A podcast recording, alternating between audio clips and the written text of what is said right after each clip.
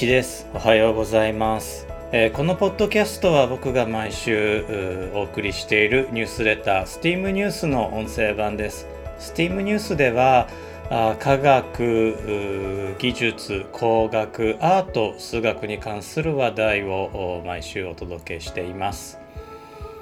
はい、えーとこのポッドキャストですね、えーもともとその STEAM ニュースの音声版ということで、えーお送りしていたんですけれどもというかあの今週も音声版をお届けしていくんですけれども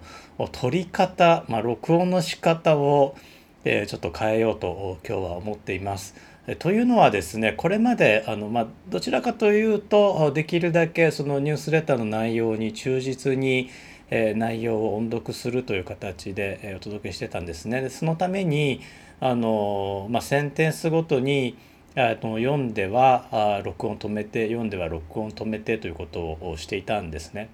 まあ、シーズン2になってからですねシーズン1の時は振り返りをお届けしていたので、まあ、一発撮りをしていたんですけれどもあのシーズン2になってからは、まあ、音声版ニュースレターの音声版ということで、えーできるだけあの本文に忠実にお届けをしていました。ただ僕があの他にあの送らせていただいているポッドキャストとか YouTube とかは、ま、ほぼ一発撮りなんですね。おそらくあの多くの YouTuber の方があの撮った後だいぶねあのあちこち編集して言いよどんだところとか言い間違えたところとかをこうカットしてつないで、えー、いかれているんですけれども、うん、僕はなんかこう一発撮りが好きでもともと。なのであのできるだけね一発であの間違いは間違いでもう残すようにしていこうかなと思ってたんですけれどもこの音声版に関してはこの STEAM ニュースの音声版 STEAMFM に関してはあ少しねあの、まあ後から編集はほとんどしてなかったんですけれども、えー、と途中でね、まあ、あのつまむというあのことををやったりとかあそれからあの録音中にですねえーとまあ、回止めてお水飲んでまた進めてということをね、えーしていたんですけれども、えー今日はもう一発撮りでえお届けしようと思っています。というわけで、えーと今週のニュースレターです。今週のテーマは「数学を永遠に変えたフランスの美少年」ということで第41号あのお送りしていこうと思ってます。あのポッドキャストは、えー、とシーズン2の23号にあたるんですけれども、まあ、ニュースレターの方では41号の内容になります。ちょっとお茶を飲ませてください。はい正直に言うとお酒です。今あのニュースレター配信の前の夜に、えー録音、えーしております。改めまして、えー、一ですおはようございますえーこのニュースレターはあ STEAM ボート乗組員、えー、STEAM ニュースの有料購読者様のサポートでお送りしています。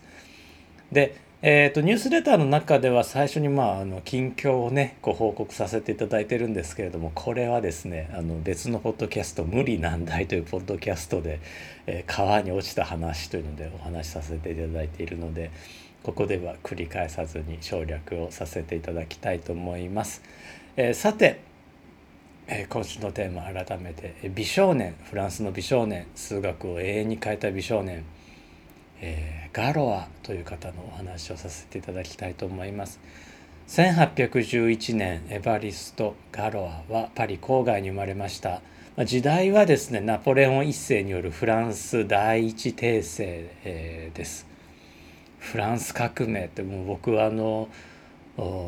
高校1年生の時ですかね。あの世界史習うじゃないですか。もうね全然面白くなくて興味持てなかったんですけれども大人になってからこうフランスの歴史を読むとめちゃくちゃ面白くてなんでこんな面白いものをあれだけつまらなく教えられるのかとね、えー疑問に思ったぐらいなんですけれどもそのフランス第一帝政というねナポレオンが帝位についたあ時に、えー生まれたのがこの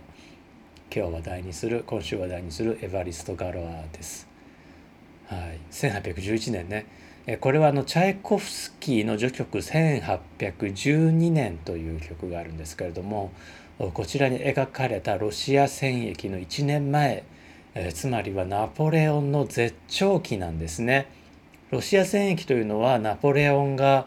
60万人の兵士を連れてロシアに攻め込んだんですね。60万ですよ。今の感覚で言うとどうでしょう？60個師団ですよね。いやだから相当なあ陸軍を引き連れてナポレオンがロシアに攻め込んだんですけれども、えー、なんとですね5,000人の兵士と共に敗走する1万人残ってなかったんですね。もう惨敗ですね、えナポレオンから見れば大失態に終わります。まあ、その結果1814年ナポレオンは追放され、えー、フランスは王政に戻ります。これ王政復古と言います。あのブルボン王朝が帰ってくるんですね、えー、ちょうどその頃ガロアの父親今あ今週話題にしているガロアの父親の方なんですけれども公立学校の校長でえ、詩人でポエットでその後町長にもこう担ぎ上げられるんですね。非常に人望の厚かった、まあ、インテリだったということだと思います。またガロアの母親はパリ大学法学部教授の娘で、えー、ギリシャ語とラテン語に堪能でした、まあ、この時代女性が学者になるというのは非常に難しかったあ時代ですね同時代、まあ、フランス初の女性数学者というのはあの偽名を使って男性として大学に入学したとかそういう時代ですから、まあ、彼女がその大学教授でなかったというのも仕方ないんですけれども彼女は大学教授の娘でギリシャ語とラテン語に非常に堪能だったそうです。つまり、えー、ガロアは、えー、絵に描いたような文学少年としての教育を受けました。えー、実際その詩の才能まあ、ラテン語であるとかギリシャ語、まあ、当時の古典の教養ですねで詩を書くことができたそうで、まあ、日本で言えば明治時代に夏目漱石が漢詩が非常に上手だったと言われてるのと似たような感覚かもしれません。ガロアはパリの名門高校リセ・ルイル・グランに12歳の時に入学します。すごいですね。12歳ですね、えー、ここでどういうわけかギリシャ語やラテン語に突然興味を失ったんです、えー、数学に目覚めたんですね、まあ、人類にとってはありがたいことなんですけれどもご両親にとってはもうあれほど教え込んだギリシャ語やラテン語に興味を失っておいおいと思われたかもしれないです、えー、ルイ・ル・グランの後輩に、えー、数学者のエルミートえそれから理論物理学者のポアンカレがいますから、まあ、この高校も何かこう数学へ導く力があったんでしょうね。エルミートというのはあのそうですね理工系の大学学部行けば必ず習う、まあ、複素行列の、まあ、複素数の行列ですね、えー、を研究した、まあ、大数学者ですしポアンカレといえばね、えーえー相対性理論の解釈を数学的な解釈をね導いた、まあ、著名な数学者理論物理学者ですね。ガロアは、えーまあ、この在学中にルイ・ル・グラン在学中にルジャンドルの幾何学の基礎を2日間えラグランジュの数値解放の解放という本を8日間で読んだと言われています。これあの教科書なんですね。で1年とか2年とかかけて読むような教科書だったそうですちなみにあのラグランジュもルチャンドルも、まあ、有名な数学者ですそして、まあ、ガロアは、まあ、これで数学に目覚めてですね16歳の時に、えー、フランス最難関、まあ、理工系の最難関、えー、グランゼコールの一つエコールポリテクニークを受験するんですが、えー、落第してしまいます。ちょっと早すぎたのかもしれません。ちょっとお酒飲ませてください。今ねラム酒飲んでると、えー、しかしですねあの悪いことだけではなかったんですね。ガロアはあの飛び級で、まあ、この高校の飛び級で数学特別級に進学できたんですね。そこで数学教師リシャールに出会います、えー、リシャールの影響でガロアは17歳にして、えー、人生最初の論文、えー、循環ごめんなさい間違えましたあ合ってるかえー、循環連分数に関する一定理の証明という、まあ、翻訳が付けられている論文を書いています。え、これが1829年4月1日のことでした。その1ヶ月後にですねさらに新たあの新しい論文を書いてすいませんろれつが回ってなかったですねその1ヶ月後に新しい論文を書いて、えー、数学者、えー、コーシーに頼んでフランス学士院に提出するように求めています。コーシーはねあの積分定理で有名なコーシーですね。はい、フランス学士院というのは、まああのえー、数学者ああるいは科学者も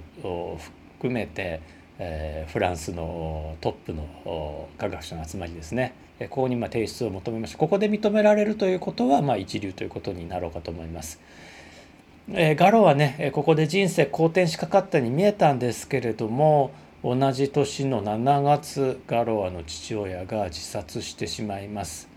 ガロアの父親はま自由主義の考え方を持った人物だったんですがでなおかつまあね、えー、町長に選ばれたりとか、まあ、人望も厚かったんですけれどもこの王政復興が起こったことで、えー、まあちょっと裏切り者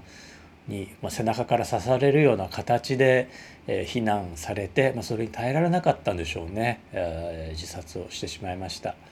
その直後にですねガロアは2度目の受験をしていますエコールポリテクニックをもう一度受験をしていますが落第しています。まあ、伝説によれば言い伝えによればですね試験官が、つまらない質問を繰り返したためにガロアが怒ってこう黒板消しを投げつけたあせいだと言われています。まあなんかありそうな話なんですね。でエリ、えー、ごめんなさいエコールポリテクニックは生涯2回しか受験できない決まりになっていたために、まあ、ガロアの望みというのはここで断たれてしまったわけです。ただその数学教師リシャールが、まあ、ガロアをなんとか大学に進めてあ、えー、げようと思ったらしくて、えー、エコール・プレパラトアまあ、フランス語で準備学校という意味なんだそうですが、まあ、後のエコール・ノルマルですねあの師範学校に入学することができました。あのよくね教科書でエコール・ノルマルになったというふうに言われてるんですけど実際にはあのエコール・ノルマル・シュペリウールという、まあ、高等師範学校とちょっとレベルの高い大学に、えー、入学できたそうです。まあ、それもね大したもんだと思うんですけれども本人としてはやはりそのエコール・ポリテクニークへの思いというものが断ち切れなかったようです。それがまあ後々ね、えー、事件にもつながっていきます。えー、1830年、えー、ガロアが、まあ、高等師範学校で再出発を始める年だったんですね。ところがこのその前年この高校ですねあのリセ・ルイ・ルグラにいた時に提出した1829年に書いて講師に提出した論文なんですけれどもこれどうなったかというとなんとですねコーシーがなくしてしまったんですよね。もういい加減なおっさんですよね。実際何があったのかわからないんですけれども、まあ、結局コーシーはガロアの論文をこのフランス学士に提出しなかったんですね。論文なくされちゃったんですね。似たような経験僕自身もあるので、まあ、とある学会にですねあの論文提出したところあのその事務局長のところでなくされていて まあ後から出てきたんですけれどもね、えー、そういうことはまままあるということではないでしょうか。ま、そこでまあガロアは1830年に再び、えー、論文をフランス学士院に提出します。提出先なんですけれども、えー、学士院の審査員を務めていた数学者フーリエでした。審査員を務めていたとさらっと言いましたけども当時のフーリエといえば、まあ、フランスの学術界の大御所中の大御所もうトップ・オブ・ザ・トップスで、えー、まあ、フーリエが、うん、このガロア君よく頑張っとるねと言えばもうガロアも一躍時の人になったはずだったんですね。しかし、えー、ここにも不幸がやってきました。なんとフーリエが論文を受け取った直後に急死してしまったんです。1830年5月16日。いやガロは本当ついてないですよね。これが1830年。もう一度言います。5月16日です。そしてフランスは1830年7月27日を迎えます。フランス7月革命であるとか栄光の3日間とも呼ばれる市民革命でえーまあ、王政復古でねそのナポレオンが追い落とされてブルボン王朝が返り咲いたのが再び市民の手によって、えー、打倒されたんですね。でまあ、2回も論文をなくされたガロア、まあ、ひょっとしたらこの7月革命に影響を受けたのかもしれません。えー、ガロアは当時流行思想であった共和主義に、えー、傾倒していきます。共和主義っていうのはねあの現在あまり聞かない言葉でむしろ共産主義の方だったらね聞くかもしれないんですけれども、まあ、当時はまだマルクスも、えー、論文発表してなくてマルクス主義もなかった時代、えー、ですから、まあ、共産主義というのは声高にね言われる時代ではなくて、えー、ガロアが傾倒したのは共和主義ですあの英語で言うとリパブリカンですね。あの共和主義いやまあ君主による政治ではなくて、えー、こう民衆による政治の参加を求めるというものですね。まあ、共和主義というのは、まあ、古くはね古代ローマまで遡るんですけれどもで厳密に言うと民主主義と共和主義というのは少し違うわけですね。民主主義とはギリシャで、え、行われた直接民主制を求めるのが究極の民主主義であるとするならば共和主義というのはま古代ローマのように、ま間接民主主義間接民主制のようなことになるんですけれども、まあ、当時の位置づけとしてはやはり王政に対する共和主義ですね王国ではなく共和国を作ろうという、えー、ことに、えー、関する政治活動だったわけですね。えー、ガロはかなりあの過激な活動政治活動したそうです秘密結社にも加わって、えー、しかもですねそのエコール・ノルマルの校長がどちらかというと保守的、まあ、当時の意味では保守的で王政に親和的でエコール・ポリテクニックの方が割とまあ共和主義であるとか、まあ、自由主義に近い考え方だったそうなので、えーまあ、エコール・ポリテクニックへの憧れもあったんでしょうかあのエコール・ノルマルの校長を、まあ、学校新聞とかで侮辱したんですね。その結果1831年1月4日付でえー、退学処分というのを受けています。ただしその1月4日より前にガロア自身が、自分で退学をしたそうです。この時ですねガロアの仲間19人が国家転覆を図った角で逮捕されています。ただまあその頃すでにあのガロアですねあの政治、えー、過激政治活動家ではあったんですけれども、まあ、数学の研究を続けていたそうでえーまあ、過激という言葉がね今あの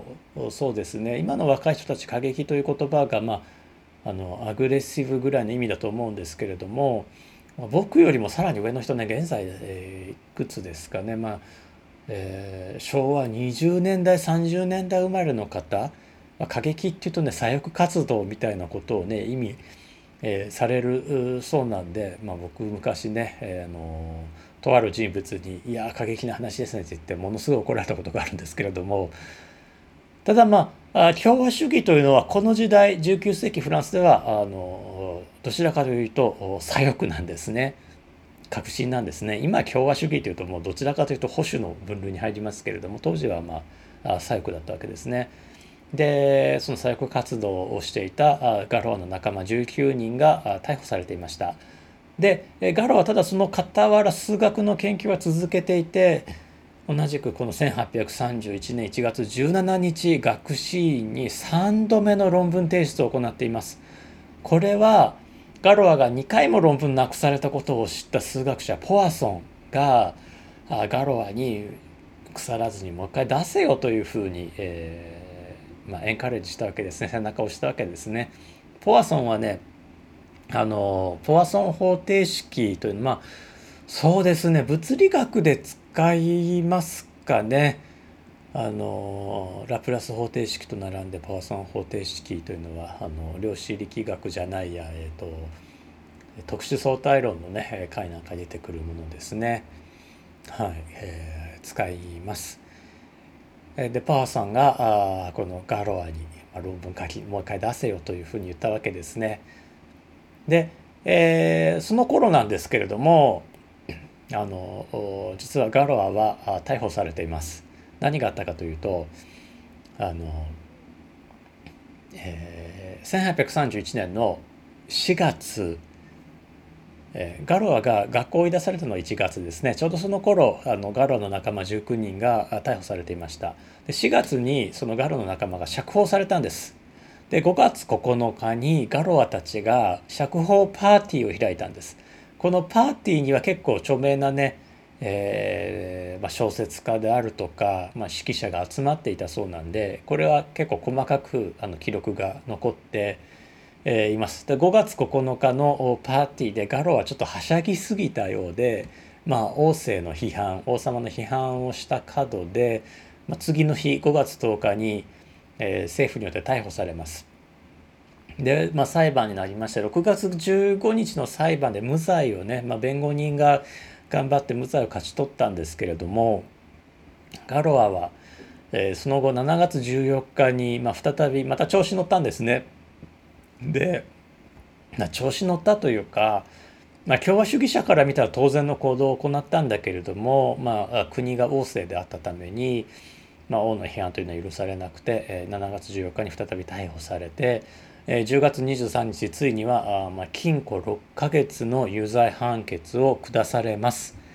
これがまあ1831年のことですね。え、この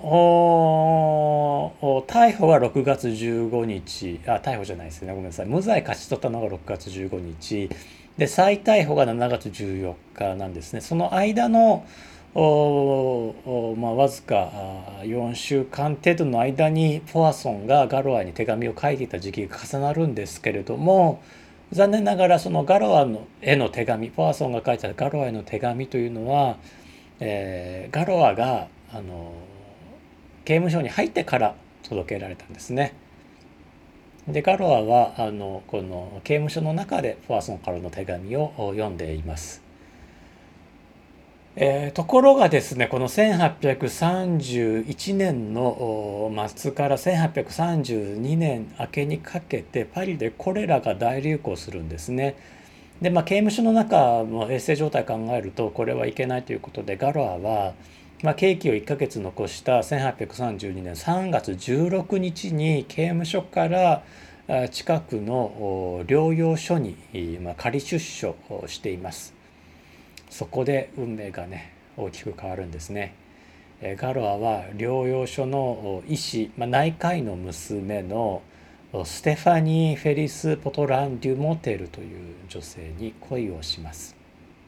名前がね少し長いんですけどもあの彼女のお父さんも2つ名前を持っていて多分ステファニー・フェリスも2つ名前がつながってると思うんですね。まあ、欧米の方でねよく名前2つ持ってらっしゃる方いるのでミドルネームじゃなくて本当にファーストネーム2つある方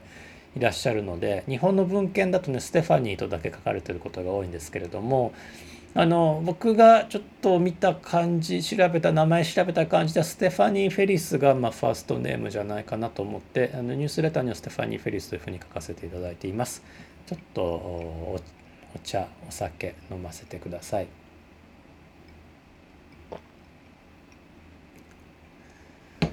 で、えガロアはねあのステファニー・フェリスにまあ告白するんですけれどもこの1832年の5月14日の日,、え日付が入ってる、まあ、礼儀正しい手紙が残っていまして振られちゃいます。ガロアはステファニー・フェリスに、えー、振られちゃいます。ステファニー・フェリスにはどうも婚約者がいたらしいんですね。しかもその婚約者がガロアへ決闘を申し込んだんです。決闘です。1832年5月30日。まあ、これはあのステファニー・フェリスの婚約者が自分は侮辱されたそれを回復するためにはお前と決闘して勝たねばならないということだと思うんですね。はい、この時代ねあの決闘はすでにあのフランスでは違法とされていたんですけれどもまあ司法も多めに見ていて日本でもね決闘罪という罪がありますよね決闘するのは違法行為なんですけれども当時フランスでももう14世紀を最後にね合法的な決闘というのは禁止されていたんですけれども、えー、ただまあ多めに見られていたことそれから決闘のルールというものがまとめられつつあった時代なんですね。で当時はまあ19世紀になっていますからあのサーベルではなくてピストルによる決闘というのが流行していました。で、まあ、ガロアたちもあのピストルによる決闘をねあらかじめ決めたんだと思われます。えガロアは決闘の前日に3通の手紙を書いています。まあ、1通目は全ての共和主義者へというふうに当てたもので、まあ、自らの死を予見して、えー、自分はこういうくだらないことで死んでいくというのをね嘆いたものでしたまたこれガロはまだ勝つチャンスもあったと思うんですけれども、自分が死ぬと決めつけて、えー、それを嘆いていましたこれがまあ後々ねミステリーとも言われるんですけれどもガロアは死を予見しています。2通目がですね共和主義者への友人へのもので決闘相手も共和主義者だろうということをあの匂わせる内容で、えーまあ、これがね後々ねこの決闘は陰謀だったんじゃないかとかあるいはガロアの、えーまあ、遠回しにね政府転覆を狙ったあなんか芝居だったんじゃないかとも言われる理由になってるんですけれどもガロは手紙の中でいやつまらない女に引っかかったみたいなことも書いています。ただこれ本当のところはねどうだか分かりませんというのはあステファニー・フェリスが、まあ、ガロアに、まあ、少しね好意的なああの態度を見せてガロアがまあ舞い上がったのかもしれないですしなぜガロア20歳ですからね当時ね、えー、30でも40でもね男は舞い上がりますからね、まあ、女性もかもしれないですけども、まあ、舞い上がりますからねガロアは舞い上がっちゃったのかっていう話もありますしこの婚約者が偽物だったという説もあります。え、それから共和主義者の、ま、同僚のスパイだったんじゃないかあるいはま逆に王政側のスパイだったんじゃないかという説まであります。もうこれはね分かりませんそして決定的なのがガロアの3通目の最後の手紙、えー、親友であったオーギュスト・シュバリエに宛てた8ページの手紙だったんですね。これにはポワソンから返されたあ論文の修正や、まあ、それに新しいアイディアを書き込んでガロアはできればこれをドイツの数学者ガウス、まあ、大天才ガウスやヤコビというねこれも大数学者なんですけれども送って意見を求めてほしいと書いていました、まあ、ガロアは自分は死ぬだろうけれどもこの数学の内容をドイツの数学者たちに送ってほしいというふうに書いたんですね。手紙には僕にはもう時間がないとも書かれていたそうです。実際ですね20世紀になってドイツの数学者ワイルという方これもねあの大数学者なんですけれども彼が、えー、このガロアの手紙を読んで内容の新しさと深さを考えると人類史において最も重要な書きつけだろうと述べています。ワイルもね後にあのアインシュタインの一般相対性理論に幾何学的解釈を与えるという意味で、まあ、非常に重要なね数学的功績を残した方なんですけれどもその彼がガロアの功績を非常に高く評価しています。えガロアの決闘相手なんですけれどもデルバンビルという人物ではないかと言われていますがもしそうだとすると1831年の初めに逮捕された19人の一人なんですねガロアがまあ釈放を祝った共和主義者の一人で、えー、これが本当なのかどうかというのはまだ分かっていません。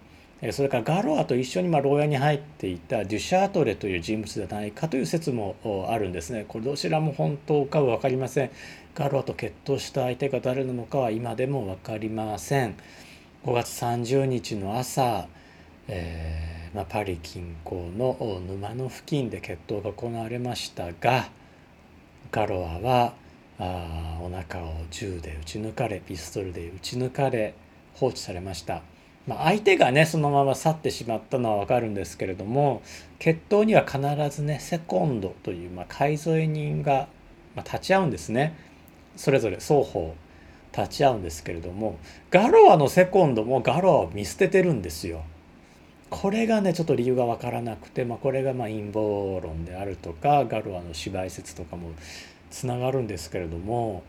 あのガロアはね放置されちゃうんです。で近所をえー、農家が農家の方がファーマーが通ってガロを見つけて病院に担ぎ込むんですね。これが午前9時頃だったと言われています。血統はね早朝ですから6時頃かもしれないです。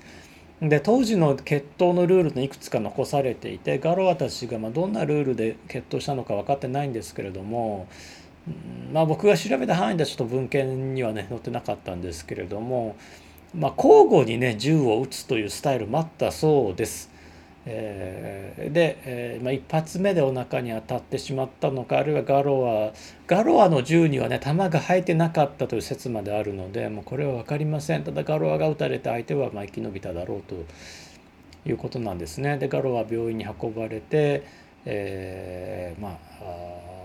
ガロアがね弟がいてアルフレッドという弟がいて駆けつけるんですけれども、まあ、亡くなる直前翌日亡くなるんですけれどもガロアは「泣かないでくれ二十歳で死ぬのにはありったけの勇気がいるのだからという最後の言葉を残して亡くなりました。結局ねそのガロアの決闘が何のためだったのかというのはわからないんです。永遠の謎なんです。ステファニー・フェリスガロアが恋焦がれたステファニー・フェリスなんですけれども実はその婚約者がいたかどうかわからないんですけれどもそのずっと後ガロアが亡くなった8年後の1840年に別の人、まあ、名前分かってます。言語学者のオスカー・えー、テオフィル・パリニューごめんなさいバリニューですね。ちょっとね老眼で字が読めないんです、はい、言語学者のバリニューという方と結婚しています。全然ガロアの結婚あの決闘相手として名前が合体人とは違う人と結婚していますガロは何だったんでしょうか。うん、でニュースレターの方では、まあ、ガロアが残した、まあ、数学に残した計算機科学に残したあ業績をね、えー、少し、まあ、非常に短く書かせていただいています。ガロアがえー、残した数学の功績たくさんあるんですけれどもその中でもとりわけね計算機科学、まあ、いわゆるコンピューターサイエンスに残したものというのはガロアフィールドというものでこれはあの有限の数について算数ができるよということなんですね。普通数というのは無限にあるじゃないですか。012345678910111213って言って無限に続くんですけれども数にはね上限があってもいい例えば100までの数というのでも、えー、十分に、えー算数というのが成り立つんだよということをね、えー、言ったんですね。例えば、えーまあ、ガロアのね一番簡単な例で言うと0と1しかない、まあ、要素が2つしかない算数なんですね。そうすると 0+0 は0で 0+1 は1で 1+0 は1ですね。1+1 が2になるそうなものなんですけれども今考えてるガロアフィールドは0と1しかないので 1+1 はどうなるかっていうと0になります。1+1 は繰り上がって0になるんですね。こんなあちょっと何か足りない数でもちゃんと算数っていうのは成り立つんだよというのを示したのがガロアの発想でした。これがその1830年代に言われたんですけれども算数って何だろう計算って何だろうって考え始められたのがもう19世紀も終わりから20世紀にかけてなのでガロアは少なくとも50年は先行ってたんですよ。だからガロアの論文がなくされたっていうのはある意味仕方なかったのかもしれなくてもし提出されていたとしても理解者がいなかったかもしれないんです。えー、今週は、まあ、そんなガロアについてお話をねさせていただきました。どうでしょう？ちょっと一発撮りでお聞き苦しいところあったかもしれないんですけれどもあのまたねコメント残していただければと思います。ツイッターでも結構です。ツイッターアットカーナーやです。KNAYA です。でニュースレターのお読みいただいている方はですねマシュマロという匿名 Q&A サイトへのリンクも貼っておりますのでマシュマロを投げていただいても大変結構です。えー、今日は聞いてくださってありがとうございました。また次週おそらく次週、えお会いできると思います。あとポッドキャストですね他にえーと、無理難題というポッドキャストとカナイアフリカというポッドキャストをやってます。カナイアフリカの方は YouTube から音声だけ切り出しているものです。無理難題の方はね、本当にね、あのアジェンダを決めずに内容を決めずに、まあ、僕が大阪弁でわーわー喋ってるだけの、まあ、短めのポッドキャストです。もう一つねあのちょっと表で言いにくいようなことサイド B というこちら有料ポッドキャスト月240円でやらせてもらってる有料ポッドキャストなんですけれどもこれはもうあの本当興味あればで結構ですので、え、聞いていただければあと思いますあのアップルの方限定ですサイド B はねごめんなさいアップルの方限定なんですけれども他の3つのポッドキャストはえー、Android でもそれから Mac でも PC でもお聞きいただけます。よろしかったらチェックしてみてください。今日はどうも聞いてくださってありがとうございました。1でした。では。